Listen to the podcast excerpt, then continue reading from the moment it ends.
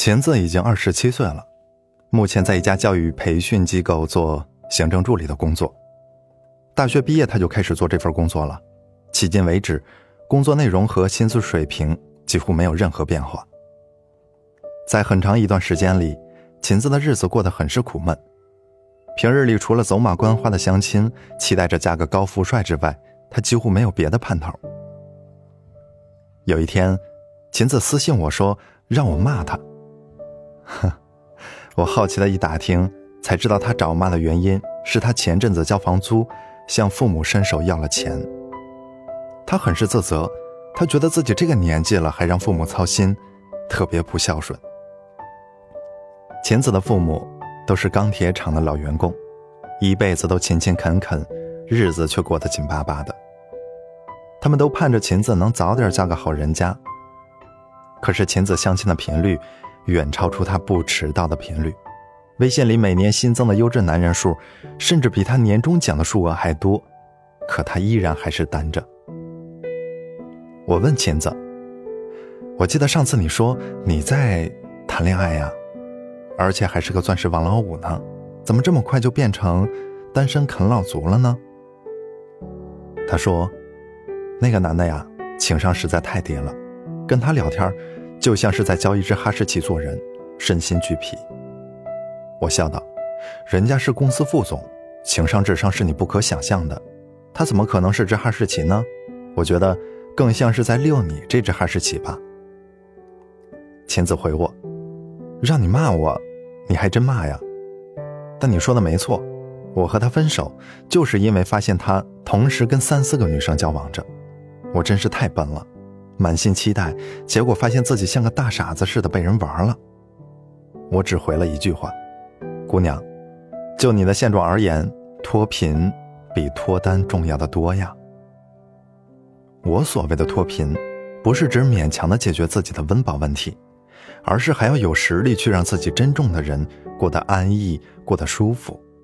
不是指卑微的嫁给一个长期饭票，而是在他的家人要求你。再生一胎的时候，可以坚定的摇头说不。脱贫不是拜金，而是指你要有能做自己的本钱，敢做自己的底气。但凡是算计着如何嫁入豪门做阔太太的姑娘，多数都成了渣男的收割机，或者被当做生育的机器。感情的事情真是急不来、求不得的。现在没人要，总比寻错了人强。因为一个像是没有吃饱，一个像是吃出了半条虫子。很多女生都有飞上枝头变凤凰的幻想，或者嫁个金龟婿的梦。很多男生也会默默的想娶个银行，少奋斗几年。可是这些都不过是一种不劳而获的幻想罢了，等同于天方夜谭。首先，有钱人婚前多数是会做财政公证的，这是常识。就算不公正，他也会让你心知肚明，他的腰缠万贯跟你没有半毛钱关系。其次，有钱人更愿意直接去找门当户对的另一个豪门，这样省时省力的就能找到一个与自己三观一致、实力相当的人。这样的两个人更懂得互相尊重，不会觉得对方该做什么不该做什么。除了身份证上的性别栏外，两个人精神和物质都富足，都平等。那么，像你这样家境一般、长相一般、能力一般、情商一般的人，哪来的底气让你一心想着要嫁入豪门呢？很现实的说，你可以幻想有个人来照顾你一辈子、养你一辈子，但请你永远记住，经济独立才是你最应该追求的目标。因为世间万事风云莫测，谁都不是孙悟空，你喊一声齐天大圣，他就来了。谁也不是都教授，你有什么难处了，他瞬间就会出现。只有你钱包里的人民币，才能让你挺起腰杆做人。最终能让你长久心安的，也一定是你自己。随着年纪的增长，你会慢慢的发现社交的种种不堪，因此，掌握生存的技能，踏踏实实的赚钱，认认真真的提高独立的能力，永远都不会错。少浪费些心思跟那些八竿子打不着的人斗智斗勇，多留些精力用在赚钱和自强上。残酷的现实是，你弱的时候，坏人就漫山遍野；你穷的时候，破事就逆流成河。不是所有单身的人都急着脱单，也不是所有剩女都希望有人撩。有些旁人眼中的怪咖，对待恋爱的热情很低，他们只想闷声赚大钱。成天在男人堆里挣生活的娟子，就是这样一位姑娘。她在一家金融公司工作，年薪差不多四五十万，始终以黄金圣斗士为荣。我问她：“你这么能干，为什么还单着呢？”她说。我问过一些玩的不错的男性朋友，他们都说我长得丑。我笑着说：“男生说女生丑啊，多数是说还可以，就是性格偏汉子而已。”他捂着嘴巴笑。天哪，那我知道我为什么没人要了，大概是啊，长得还凑合，但不会撒娇。别人是喝点酒就是梨花带雨的娇羞，我喝点酒就像是梁山好汉附体了似的。你瞅瞅。女神经体质的姑娘，什么事情都能讲出单口相声的效果。那我又问，总在男人堆里插科打诨，难道真不怕嫁不出去吗？她眯着眼睛，笑嘻嘻地对我说：“同事们也说了很多次，但我真的无所谓，因为我一个人过得挺舒服的。”我又问：“那你怕过什么？”他说：“也没有什么太怕的。如果谁要是说我发不了财。”我肯定能好几个晚上睡不着觉。他接着跟我讲了两个小故事，再次说明了为什么他要将赚钱摆在比脱单更重要的位置上。一次是逛商场，他看到了一件很喜欢但是特别贵的限量版包包，他只有最后一件了。巧合的是啊，就在娟子犹犹豫豫的时候，另一个姑娘出现了。他二话没说，连贯动作是掏卡买单。走人。你看，钱没了还可以再去努力再去赚，但是好看的包包被人抢光了，就永远没有机会再背上了。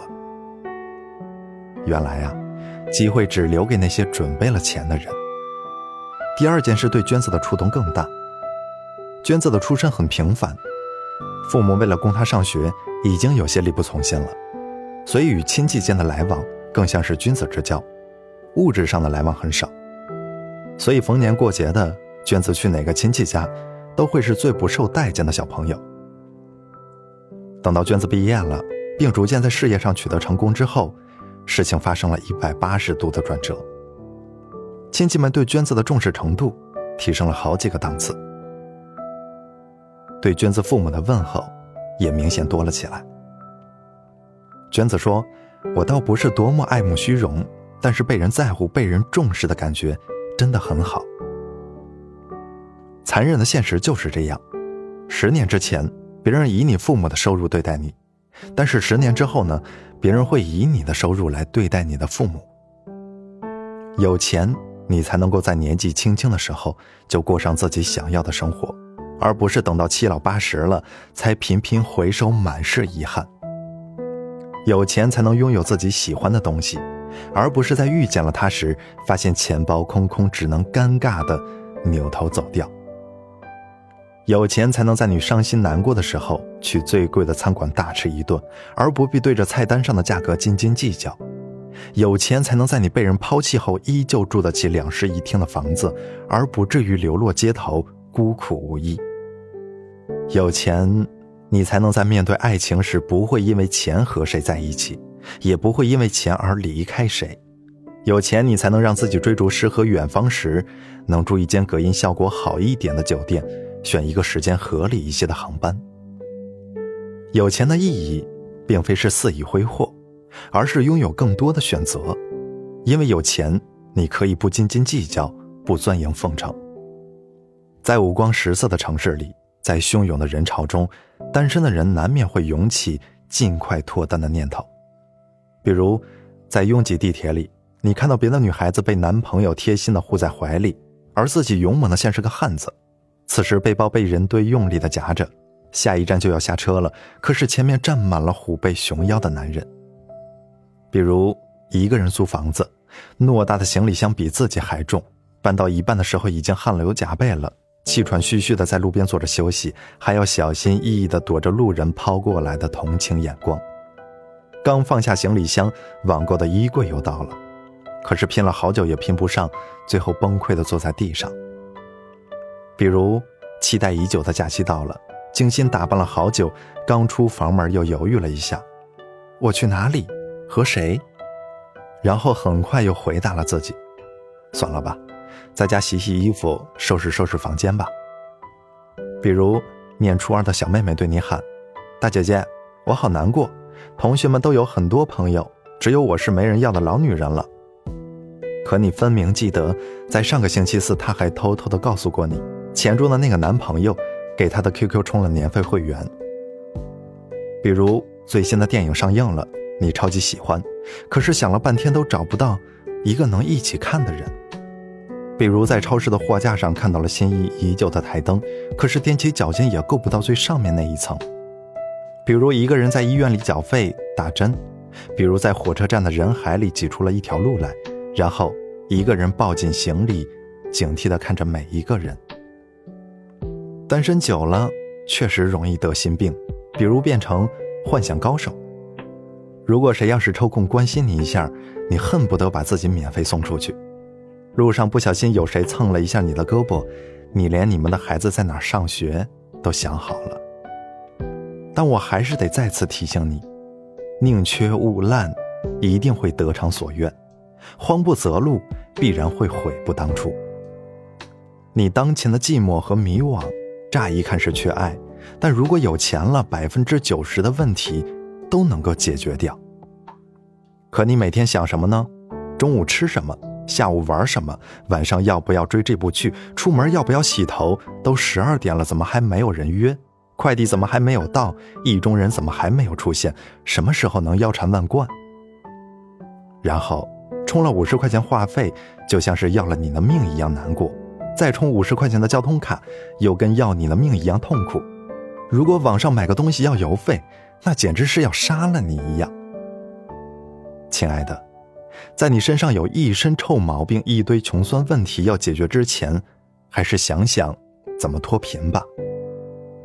只有在你不断剔除掉身上的坏毛病，积累美好的东西，你才能在遇见那个人的时候有底气撑起腰杆，傲娇的自我介绍。在你庸俗穷酸的时候，还是想方设法的去努力学习，用心工作，增添生活的乐趣，发现生活的美好。而不是想方设法的把自己交代出去。至于那些你喜欢了很久，但是对你不感冒的人，你赶紧从他的全世界路过吧，将那些矫情自怜的时间用在关心和支持身边的人，用在健身、读书、赚钱上。